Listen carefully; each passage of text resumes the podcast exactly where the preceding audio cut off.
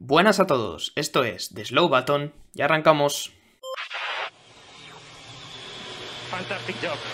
Slow button on.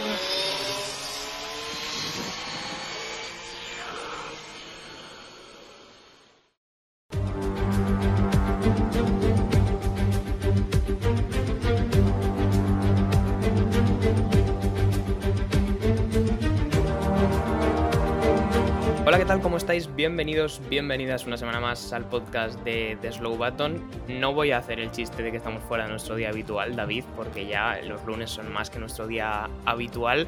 Eh, y ya que te he mencionado, pues te presento a ti, que hoy solo te voy a presentar a ti porque Javi nos ha abandonado, está en sus eh, vacaciones por el mundo, así que estamos tú y yo aquí solos ante el peligro. David, buenas tardes. Pues muy buenas tardes, sí, estamos tú y yo solos y, no, sí, lo del día habitual ya son los lunes, nos hemos agenciado a los lunes porque bueno, también pues vemos la carrera con más calma, tranquilidad, ¿no? Y pues algunas cosas eh, son mejor hacerlas eh, los lunes, ¿no? Pero sí, hoy estamos tú y yo solos para hablar de- del Gran Premio de Francia. A ver si tenemos a Javi de vuelta para el fin de semana que viene. Gran premio de Hungría, además, y después nos vamos de, de vacaciones oficiales, porque aquí nosotros estamos intentando cuadrar eh, nuestras vacaciones con poder grabar, pero ya dentro de poco viene el parón veraniego oficial. Gran premio de Francia, como decías, David, eh, circuito, Paul Ricard. Que creo que tampoco hay que decir nada que no se sepa de él, quiero decir, rayas azules y rojas. Y a mí personalmente un circuito que me sigue mareando cuando lo veo desde el aire. No sé ti qué te parece, pero es una cosa que digo, ¿por qué no se pierde la gente en este circuito?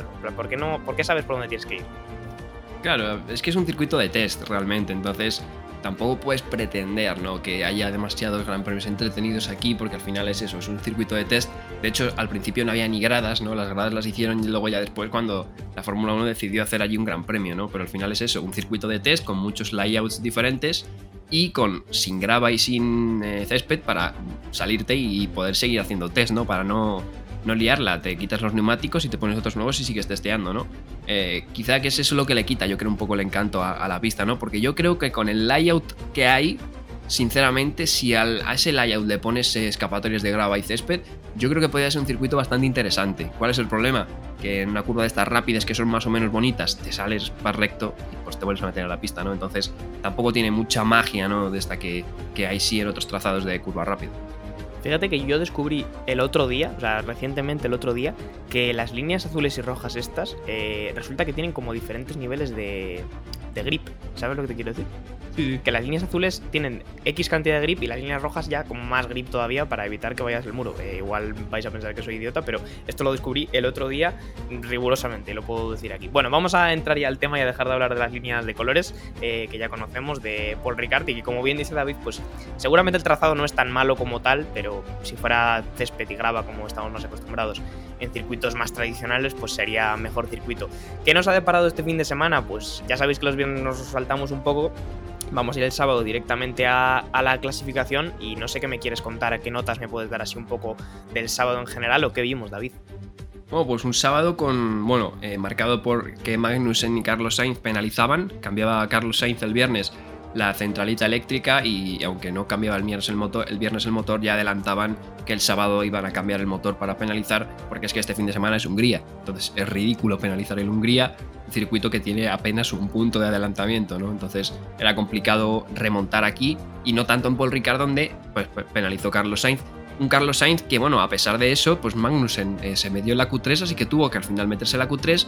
Yo creo que lo más destacado fue precisamente eso, que Carlos Sainz llegó a la Q3 haciendo muy buen tiempo, la verdad. No sé qué habría sido de, este fin de semana si Carlos Sainz hubiera tenido el motor de Austria bien, ¿no? Porque yo creo que podía, podía haber peleado por la pole y la victoria, sinceramente. Y pues bueno, luego es en esa Q3 aprovechando ya pues hicieron esa maniobra de rebufo que según Ferrari no estaba pactado al principio, pero luego decidieron hacerla cosa que me extraña porque es algo que aunque se vea en la tele fácil es bastante complicado. Así que lo hicieron maravillosamente bien y Leclerc se llevó la pole por tres décimas. Parecía que Ferrari tenía más ritmo a priori que, que Red Bull y así fue, ¿no? Eh, Ferrari y Leclerc dominaban la primera línea, bueno, la primera casilla de salida, seguido pues, por los dos eh, Red Bull, Checo, o sea, Verstappen y Checo. Y luego eh, un Hamilton también que se muestra muy fuerte, cuarta posición, con Norris ahí en medio quinto, sexto para, para Russell y Fernando Alonso que por fin parece que ha tenido un fin de semana tranquilo, pues se hacía con esa séptima posición. Pues sí, esa, esa quali en la que yo personalmente vi a Carlos bastante fuerte, la verdad, y en la que si no fuera porque todos sabíamos que evidentemente daba un poco igual lo que hiciera, porque iba a tener que salir desde atrás, eh, oye, yo le vi que digo, este chico se sube a la, la pole, o sea, no lo va a poder hacer, pero, pero si le dejaran, eh, se, se, sacaba a la pole. Lo que sí que hicieron muy bien los hombres de Ferrari fue hacer ese rebufo importante en la recta de Paul Ricard para darle la pole a Leclerc, eh, que tengo que decir que eh, escuché por ahí que no era algo que se hubiera decidido tanto desde el muro, sino más bien entre los propios pilotos. Pero bueno, al final supongo que lo importante es el resultado y que Leclerc se consigue llevar la pole.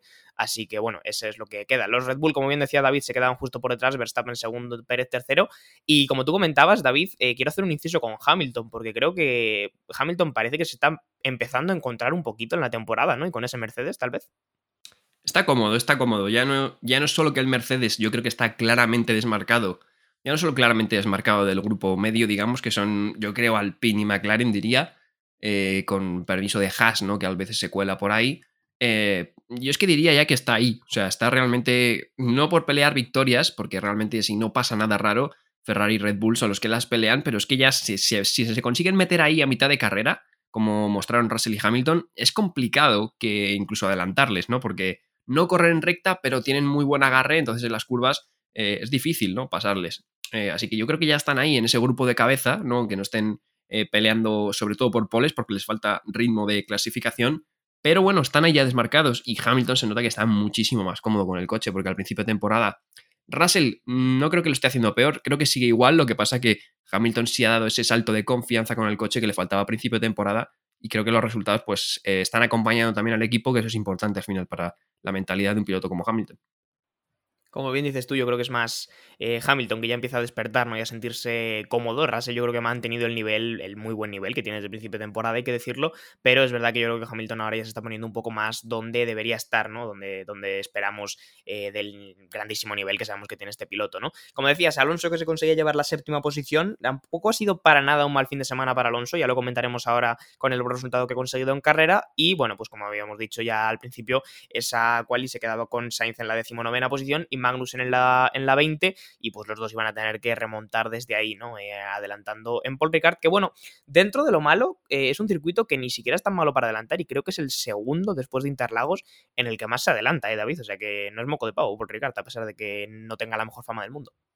Sí, sí, ya te digo, yo creo que el trazado no está mal realmente. Tiene sus partes de curva rápida. Eh, Además es un circuito que mm, yo creo que, no sé, creo que tiene que ser divertido a la hora de, pilotarlo igual.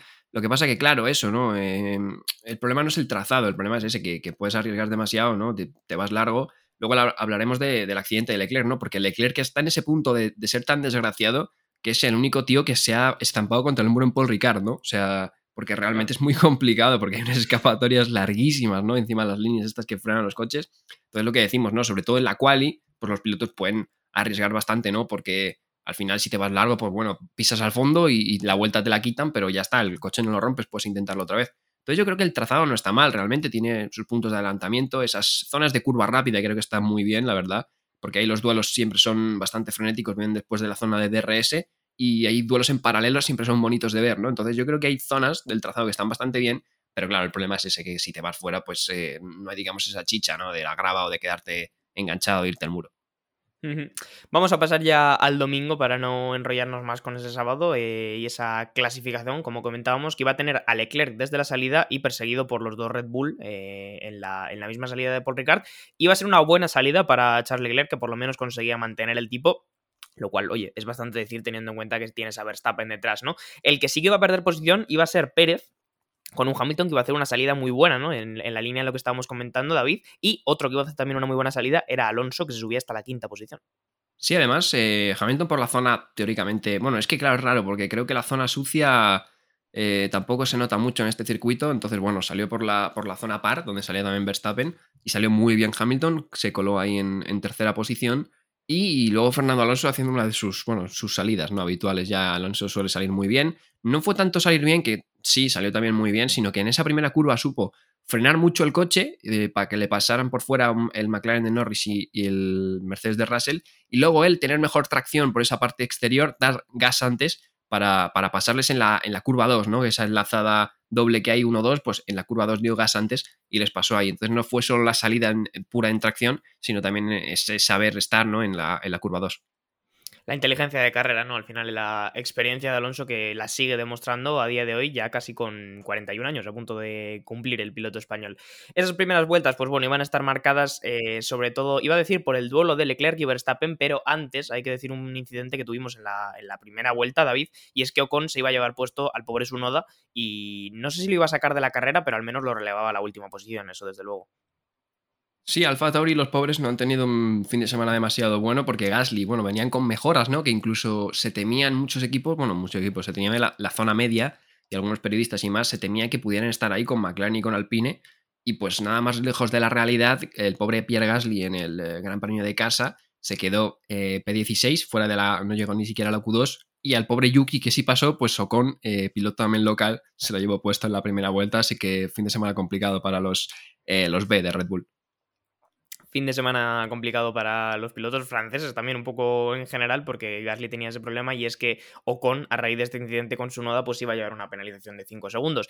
A raíz de ahí, pues lo que comentábamos, ¿no? Esas vueltas iban a estar marcadas por Leclerc y, Verstappen, Verstappen buscando atacar a, Leclerc ya en la vuelta número 6 y ahí ya empezamos a ver eh, batallas, yo creo, bastante bonitas, ¿no? Como tú comentabas, porque el, el Red Bull, claro, con el DRS venía totalmente embalado y cuando llegaban esas curvas rápidas, pues veíamos unos paralelos, yo creo que bastante interesantes y que demuestran que este circuito, pues oye, tiene cosas, ¿no? Y sobre todo lo que tú has dicho, David, que al final creo que es divertido de, conducir para los pilotos y tiene curvas en las que tienes que buscar el segundo vértice, que bueno, yo creo que siempre son, son interesantes. Leclerc iba a mantener bastante bien esa primera posición y que yo creo que la sorpresa que vamos a tener en este momento es que Verstappen eh, fue el primero en parar y montar una estrategia de, duros, yo creo que buscando sorprender un poco a Ferrari eh, a nivel de estrategia, ya que en pista veía que no podía pasar a Leclerc. Sí, es que comentó Verstappen luego después de la carrera que, bueno, al estar tanto tiempo detrás, pese a que estos coches no generan tanto aire sucio, eh, al estar tanto tiempo detrás de un coche, no, no, no, yendo andando, evidentemente, yendo a full, a saco, e intentando adelantar, pues ese eh, neumático medio, eh, sumado a la temperatura de asfalto, que había unos 35 grados de ambiente, pues había como 55-60 grados en el asfalto, pues ese neumático medio se, sobrecalentó, ¿no? De hecho, no vimos ni un blando en la carrera, porque los blandos serían mantequilla prácticamente con esas condiciones de pista. Entonces, lo que ponían era los medios. Y pues Verstappen, pues están tanto tiempo eh, detrás de un coche más o menos cerca, pese a que no tengan tanto aire sucio, pues eh, provocó eso, que tuviera que entrar en boxes, no tanto por la degradación, sino por el sobrecalentamiento de los neumáticos. Y sí, fue el primero en parar, la verdad, sorprendente en ese momento. Parecía, digo, parecía que Ferrari y Leclerc pues tenían la victoria, no en el bolsillo, pero sí cerca. Leclerc que sí que se iba a mantener fuera, por lo tanto Hamilton pasaba a la segunda posición, Verstappen iba a caer hasta la sexta, no, miento, hasta la séptima, ¿no? Quedaba detrás de Norris, si no me equivoco, cuando hacía esa, esa parada en boxes. ¿Qué iba a pasar aquí? David llega el momento triste, crítico de la carrera, no sé cómo llamarlo exactamente, y es que para la vuelta 18, después de esa parada de Verstappen, Leclerc básicamente, como tú ya has comentado antes, él solo llegó a una de estas curvas rápidas hasta que se traza por el exterior buscando el segundo vértice, latigazo del coche desde atrás, y aunque sea muy complicado y haya muchas bandas que hacen fricción y todo lo que tú quieras, ese Ferrari se fue directo al muro. Ahora mismo no me ves, pero tengo las manos en la cabeza, ¿sabes? En la cara. O sea, porque tengo la misma, el mismo gesto que hice en el momento en el que eh, cómodamente dominando vi a un Ferrari en el muro, ¿no? Y es que em, Hace unos episodios dije que esto se le estaba pintando un poco la cara a la temporada de 2018. Y es que más o menos por 2018, antes más o menos del parón de verano, por ahí, un piloto que iba liderando cómodamente eh, el, Gran Premio, encima iba primero en el Mundial, Sebastian Vettel, se iba también solo en Hockenheim al muro, eh, en una zona más o menos así, con un latigazo un poco extraño, un error muy raro de un piloto muy bueno como sería Vettel y en este caso como es Leclerc, y, bueno, es que es un déjà vu de la temporada 2018. Encima, Ferrari este año tiene más problemas de fiabilidad que ese año, o sea que está más complicado, pero sí, un Charles Leclerc que no había hecho ningún error en la temporada porque todo lo que habían sido abandonos habían sido por culpa de Ferrari o de su fiabilidad, ¿no? Y en este Gran Premio, pues ha tenido un error que al principio se malentendió todo un poco por la radio porque parecía que decía que le había fallado el acelerador y veníamos de, Austria, ¿no? Que, que había tenido problemas pero no, realmente yo creo que era una esta de rabia, una crítica hacia él mismo, ¿no? Porque además Leclerc es un piloto que por las radios siempre muestra mucho su frustración con él mismo, ¿no? No, no suele echarle la culpa a los demás y evidentemente luego sí confirmó que era, ¿no? Que era un error que había sido totalmente suyo. Entonces, pues palo, palo duro para, para Ferrari y también para Leclerc, porque estos errores son de los que luego pasan factura en las, en las temporadas.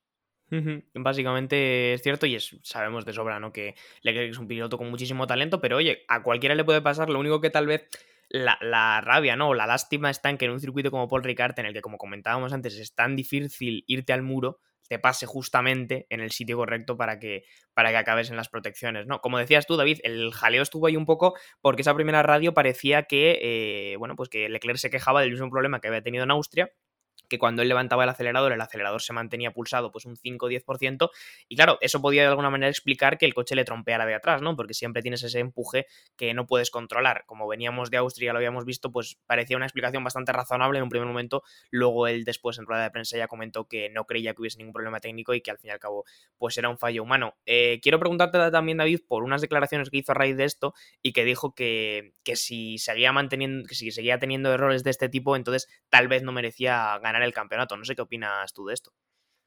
A ver, Leclerc ha sido siempre muy autocrítico con él mismo, ¿no? De hecho, bueno, la radio de I am stupid ya nos, la ha quedado como un meme, ¿no? Pero realmente era eso, se estaba llamando estúpido por, por chocarse en un sitio de, de, un circuito.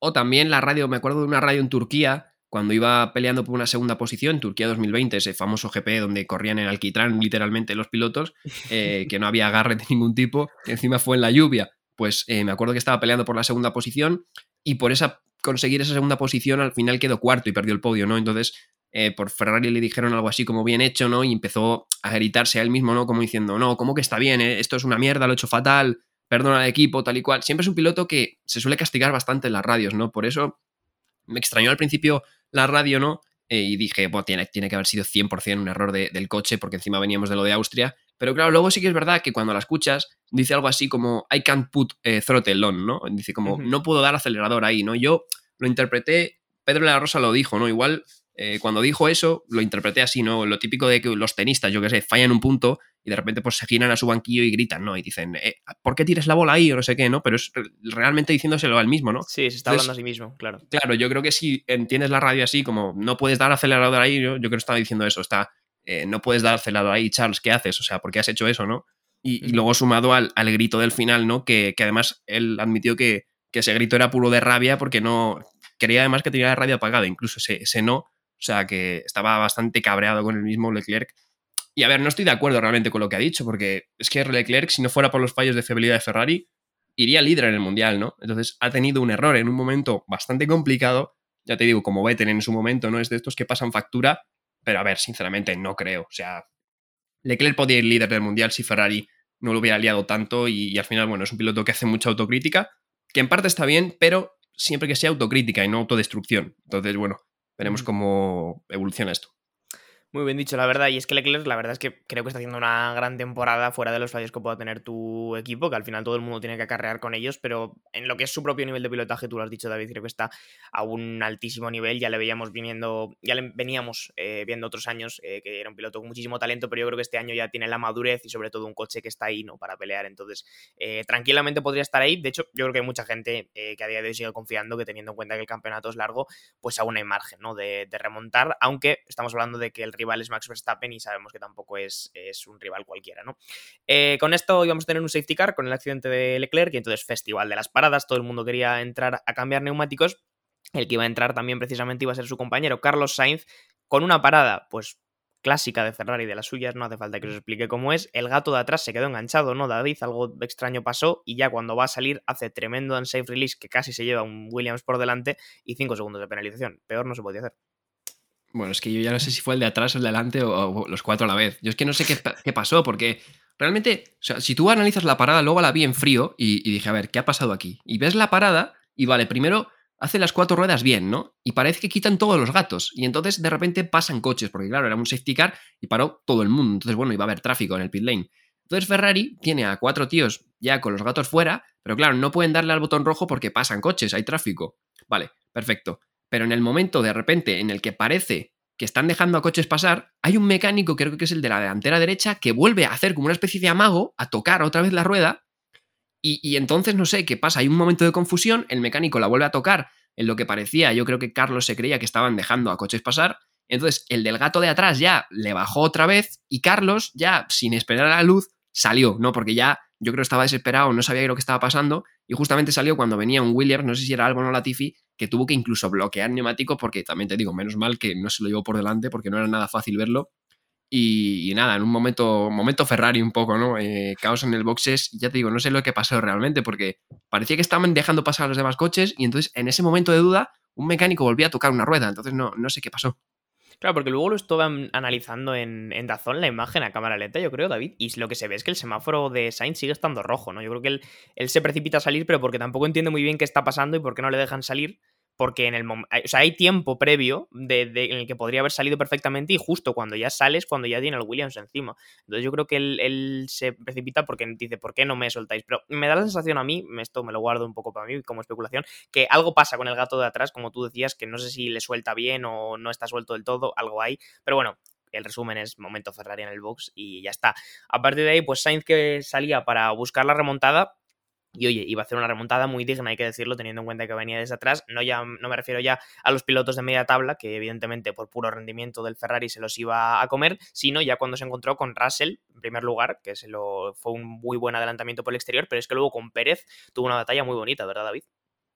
Sí, la pena fue que eso, que salió con el duro y, claro, al final puso un medio demasiado pronto y tuvo que volver a parar, ¿no? Pero, pero si hubiera tenido un poco más de suerte, en un safety car hubiera salido más tarde había sido perfecta la estrategia, ¿no? Porque la verdad que Carlos, eh, es que iba sacándole a los pilotos de la zona media, iba sacándole fácilmente un segundo y medio por, por vuelta, ¿no? Em, sí, tiene un Ferrari, vale, sí, está claro. Igual que como Hamilton remontó el año pasado en, en, Brasil, que fue una remontada tremenda, sí, tenía un Mercedes, pero oye, hay que hacerlo, ¿eh? Y no es fácil. Y Carlos Sainz ayer se le vio muy, muy cómodo, se quitaba a los pilotos de dos en dos, incluso a los McLaren les pasó en sitios donde no he visto adelantar en la vida, en Paul Ricard. O sea, en esas curvas alargándoles la trazada y, demás, ¿no? Y luego, muy listo también, porque con Russell y con, y con Checo, eh, a uno por velocidad punta, que era Checo, y a otro por tracción, no los podía adelantar en Mistral, en la recta del DRS. Sin embargo, les forzaba ¿no? a que se, en la 8 frenaran un poco largo y luego en esa zona de recta y curva rápida derecha se les pegaba, les cogía el rebufo y les pasaba en la zona revirada, ¿no? Entonces, Carlos no solo se adelantó por puro ritmo y por puro neumático, sino luego también preparándose muy bien los adelantamientos, porque claro, hasta que adelantes Alonso, son coches, digamos, más inferiores, pero a Russell y a Checo ya te los tiene que trabajar. Y en vez de bloquearse como otros y quedarse atrás, pues Carlos Sainz se los trabajó muy bien. Creo que hizo un gran trabajo de adelantamientos. Y hablando un poco así en general de Carlos, David, no sé si estarás eh, tú de acuerdo conmigo, pero creo que desde Silverstone, evidentemente ha tenido que en Austria tuvo que abandonar por un reventón en el motor y aquí que salía desde la última posición. Pero si hablamos de sensaciones ¿no? y de cómo lo hemos visto en clasificación y también el comportamiento en carrera, yo creo que a Carlos estoy viendo cada vez más cómodo eh, con el Ferrari. Tal vez a principio de temporada ese Ferrari no se terminaba de adaptar bien a él o viceversa, pero yo creo que cada vez se le va viendo más cómodo, más sabiendo plenamente lo que hace y más entendiendo el coche y sacando todo el rendimiento que tiene. Sí, está, está cómodo, está cómodo, se le ve cómodo, igual que digo que a Hamilton, ¿no? También se le ve mejor a, Carlos eh, también. o sea que mm, yo creo que sí, a ver el final de temporada, ¿no? Porque Carlos además eh, suele hacer muy buenos finales de temporada. Eh, porque lo vimos en McLaren, ¿no? En McLaren el primer año parecía que hasta mitad de temporada, el 2019 digo, no cuajaba demasiado bien, tampoco parecía que el McLaren fuera muy allá, y la segunda mitad de temporada fue impresionante, ¿no? Y el año pasado con Ferrari también yo creo que lo vimos un poco parecido y, hizo tres podios en la última parte de la temporada, ¿no? Entonces, eh, veremos a ver este final de temporada, porque además es lo que digo, Leclerc es un error, que es un tío muy maduro y muy bueno, y, ha tenido errores que luego no le han pasado demasiada factura, pero este es un error, mm, ya te digo, es que me recuerda mucho a Vettel en 2018, y es que Vettel desde, desde ese día no es el mismo, o sea, ya no siquiera esa temporada, desde ese día parece que ya su rendimiento bajó, ¿no? Entonces, Leclerc es más joven, eso está claro. Eh, esperemos que no le pase factura en la temporada a Leclerc, pero, pero vamos a ver, porque un Carlos que está en un momento ascendente y un Leclerc que está en un momento pues eh, complicado entre unas cosas y otras, que la mayoría no han sido ni siquiera por su culpa, pero bueno, al final esto es eh, un poco el campeonato, lo que ha ido así. Em, entonces, bueno, a ver qué pasa en el segundo tramo de temporada, porque además hay una situación muy complicada para Ferrari ahora mismo, la verdad. Mm, desde luego que sí, vamos a ver cómo se desarrolla ese final de temporada y como tú decías, eh, es verdad que Carlos tiende a tener una línea ascendente, yo creo siempre en las temporadas, ya desde McLaren lo venía demostrando y ahora que, pues como decimos, yo creo que se empieza a sentir más cómodo con el Ferrari, yo creo que le va a poder sacar más rendimiento. Eh, se iba a poner delante de tanto de Russell como de Pérez, eh, pero pasaba una cosa curiosa cuando estaba en el mismo instante peleando con con Pérez, que es que desde Ferrari le llamaban a boxes, David. Los del muro, o sea, sé que ya estamos más que acostumbrados, pero ayer en el muro de Ferrari, ¿qué estaban tomando? Este, ¿Un vermú o algo? Estaban, no sé, estaban extraños. sea, eh, Carlos Sainz gritándole al ingeniero, ahora no me, ahora no me digáis nada, literalmente era, yo en el, en el Fórmula 1, ¿sabes? Cuando te habla el ingeniero este tuyo de que te dice, eh, mira el panel para cambiar la estrategia, ¿sabes? Y tú estás ahí adelantando a dos coches, ¿no? Y dices, por favor, cállate, ingeniero. Pues Carlos Sainz literalmente... Por fuera a cinco coches, déjame en paz, por favor. Sí, literalmente era eso, estaba peleando con Checo, claro, además pasó algo muy raro porque eh, como que no sabían qué estrategia hacer. Esto fue otro momento Ferrari. Bueno, primero de eso le dijeron eh, una penalty stop and go de 5 segundos. Y fue Carlos Sainz el que tuvo que decir, ¿cómo? Si eso no existe, eh, serán 5 segundos normales. Y ya el, ingeniero dijo, sí, sí, son 5 segundos. Vale, eso fue momento Ferrari. Pero luego, momento Ferrari 2 fue en el momento en el que no sabían qué hacer con su vida, no sabían si la estrategia A, B o D, nombraron las tres en un, en un par de vueltas, nombraron la estrategia A, la estrategia B y la estrategia D. Entonces, eh, un momento fue que estaba detrás de Checo y Carlos Sainz dijo por radio, no puedo pasar, ¿vale? Entonces ya Ferrari empezó a maquinar y dijo, vale, pues vamos a pararle, que era el plan D, creo. Que yo creo que era pararle, alargarlo para pararle y meterle un medio muy nuevo, o incluso por un momento pensé a ver si el blando, ¿no? Pero igual con las condiciones era un poco complicado. Pero bueno, entonces no puedo pasarle. Y entonces, vale, vamos a pararte.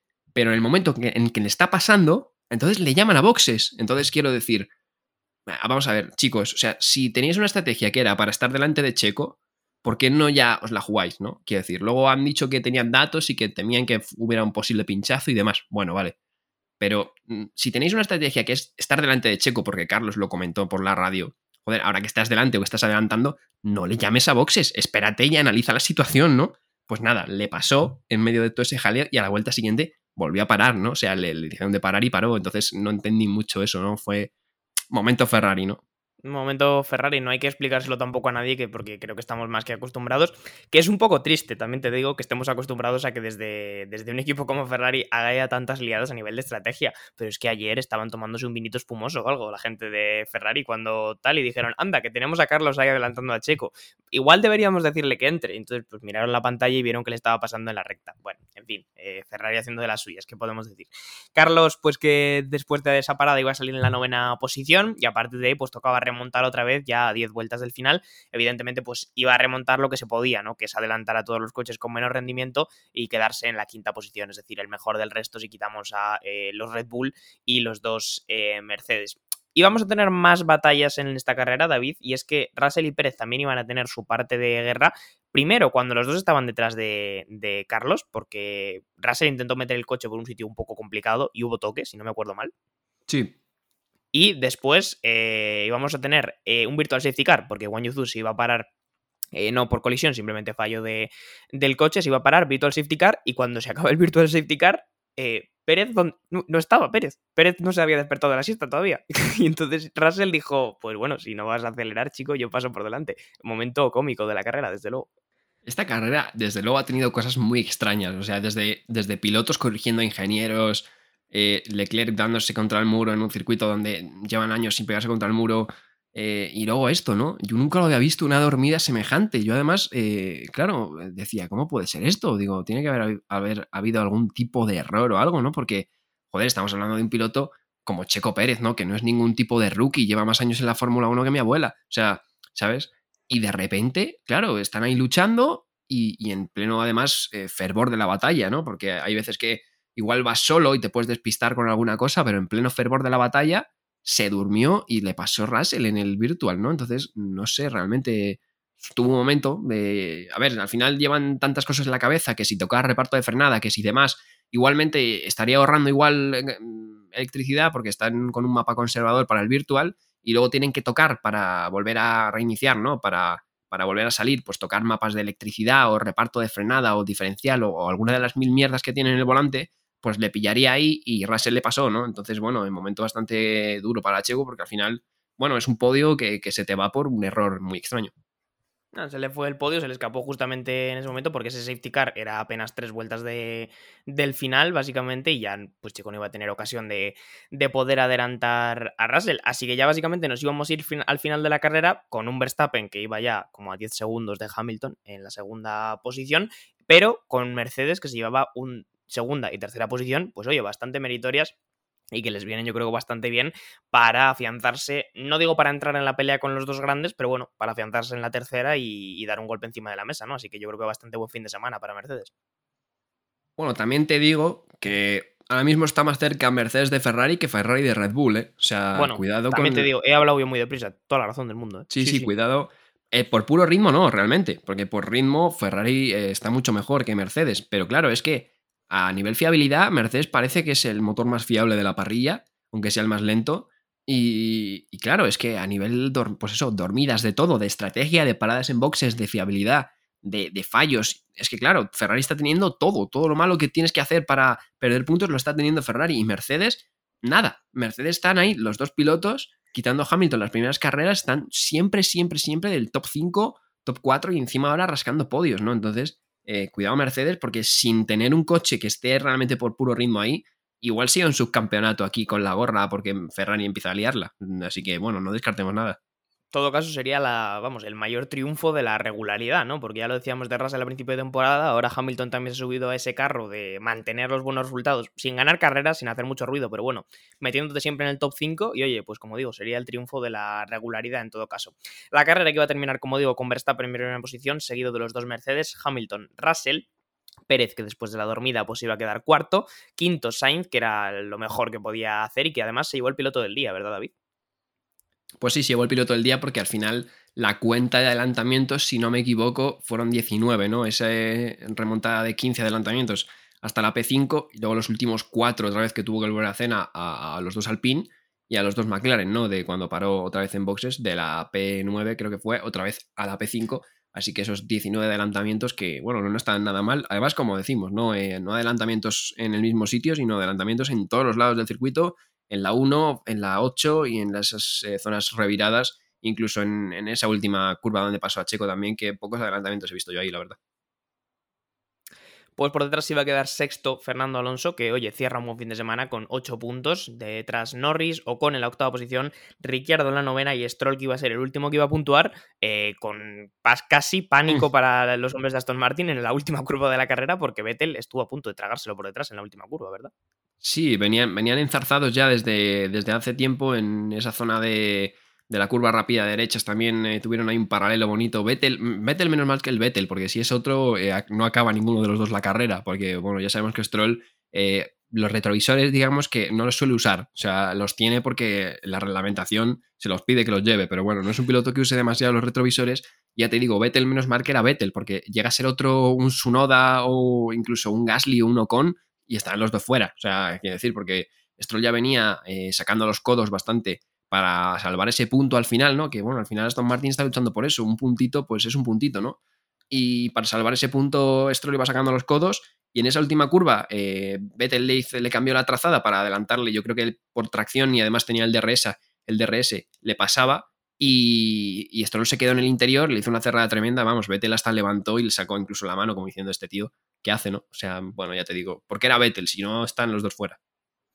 Pues vamos a repasar, si te parece, David, un poco cómo se quedan los mundiales después de este Gran Premio de Francia. Y es que Verstappen le saca ahora mismo 63 puntos a Leclerc, que se dice Uf. en un momento después de este abandono. 233 para el holandés, 170 para el monegasco. Por detrás, muy cerca, Checo Pérez con 163, solamente 7 de diferencia. Y luego ya por detrás nos vamos a otra batalla que está bastante reñida con Sainz 144, Russell 143. O sea que está el mundial, eh, no solamente por la cabeza, sino en varias posiciones, eh, bastante apretado, ¿no? Por detrás Hamilton también viene con 127 puntos. Y ahí tenemos un corte grande hasta eh, el resto de pilotos. Norris sería el siguiente con 70. Si nos vamos al Mundial de, de, Constructores, tú lo decías antes, David, el riesgo casi más está en Mercedes alcanzando a Ferrari que en Ferrari alcanzando a Red Bull, porque la diferencia después de este buen resultado de Mercedes no es tanta. Así que vamos a ver y otro de los duelos importantes que tenemos también es Alpine, 93 puntos, cuarta posición, y McLaren en la quinta con 89. Así que bueno, vamos a ver, eh, como decimos, ¿no? Cómo se va desarrollando esta temporada. Ahora nos iremos a Hungría, como decimos, el fin de semana que viene. Eh, circuito de Hungría, David, no sé, quiero preguntarte qué, qué opinas. A mí siempre me ha parecido un circuito eh, curioso, aunque supongo que también tengo un poco en la mente lo que pasó el año pasado, el festival del año pasado. Entonces, bueno, quiero, quiero preguntarte un poco tu opinión. Eh, no, es un circuito clásico, me gusta mucho, la verdad. Eh, a ver, es un circuito que es lo que es. O sea, no nos esperemos la carrera del año aquí, al no ser que pase lo que pasó el año pasado, que literalmente un piloto em, que fue Botas decidió jugar a los bolos en vez de conducir un coche, ¿no? Pero eh, si no pasa nada extraño de ese calibre, no esperemos una carrera con demasiados adelantamientos, porque al final es un circuito clásico de la Fórmula 1 donde realmente solo hay un punto de adelantamiento, hay una recta medio larga, que tampoco es demasiado larga con el DRS, y ya vemos que este año, pues al final los efectos rebufos tampoco son muy grandes, entonces eh, puede que no haya demasiados adelantamientos, ¿no? Lo que pasa que, bueno, es un trazado que sí que es bonito, eh, sí que es uno de estos donde, bueno, con un error puedes penalizarlo bastante, ¿no? Y, al final, ya te digo, la Fórmula 1 mm, yo creo que no son todo tampoco adelantamientos, ¿no? Creo que sí que si hay un duelo arriba bonito, em, puede ser interesante, ¿no? Carrera estratégica. Y, bueno, luego también se supone que llega la lluvia, entonces eh, al final eso siempre le da eh, un toque interesante, ¿no? Eh, y a ver si, por ejemplo, Fernando Alonso, que es un circuito donde consiguió su primera victoria, em, donde el Alpine el año pasado ganó, aunque fuera de carambola, pero veremos a ver si llueve, ¿no? Y, y alguno se puede meter más ahí en la lucha, pues a ver si pasa algo extraño. Pues nada, como decimos, esto será este mismo fin de semana, no hay que esperar mucho para volver a tener Fórmula 1, ya habrá que esperar después porque como decimos llegará el parón veraniego antes de volver eh, a Spa, que fue también otro festival el año pasado. Es que el año pasado, David, casi no pasaron cosas, ¿eh? madre mía del amor hermoso, en fin. Eh, vamos a ir cerrando este episodio ya por aquí, este Gran Premio de Francia que como decimos hemos estado aquí David y yo ante el peligro, espero, yo espero que Javi vuelva de vacaciones en algún momento, decida hacer acto de presencia por aquí, porque no para de viajar este chico. Pero bueno, David, te doy las gracias eh, por aquí y ya aprovecho muy rápido, pero muy rápido, me lo tienes que decir, eh, tu MVP del fin de semana, que si no se nos va a pasar. Sí, bueno, voy a decir dos cosas. Una que Javi, bueno, Javi no está aquí por pura logística, pero el tío la carrera la ha visto. O sea, que es un, es un tío que es fiel. o sea, el tío, claro. Sí. O sea, el tío la carrera la ha visto, lo que pasa es que por pura logística pues no puede estar aquí, ¿no? Y luego el MVP, pues eh, tengo dudas, la verdad, porque, eh, bueno, venga, se lo voy a dar a Carlos Sainz, venga, va. Ahí está. Sí, no, complicado. Realmente no tenía dudas, ¿no? O sea, eh, Carlos Sainz, ya te digo, al final fue P5 por lo que fue, ¿no? Porque tuvo que penalizar, pero es que la vuelta que se saca en Q2, ¿no? Es realmente que, que Verstappen tenía un 31-9 creo y se hace un 31-0 o algo así. Fue, le sacó nueve décimas a Verstappen en una vuelta eh, y dijo algo así encima como al final como supongo que esto vale, ¿no? Para meterse en boxes, ¿no? Y, ahí, ahí ya fue cuando le dije, hostia, Carlos va fuerte hoy, ¿eh? Qué pena que tenga que penalizar.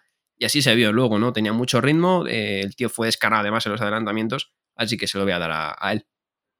Pues yo se lo tengo que dar a. Iba a dárselo a uno de los dos hombres de Mercedes porque creo que Verstappen de todas maneras gana fácil. O sea, tampoco es que haga un show espectacular en el día de ayer. Evidentemente hay que estar ahí, pero bueno.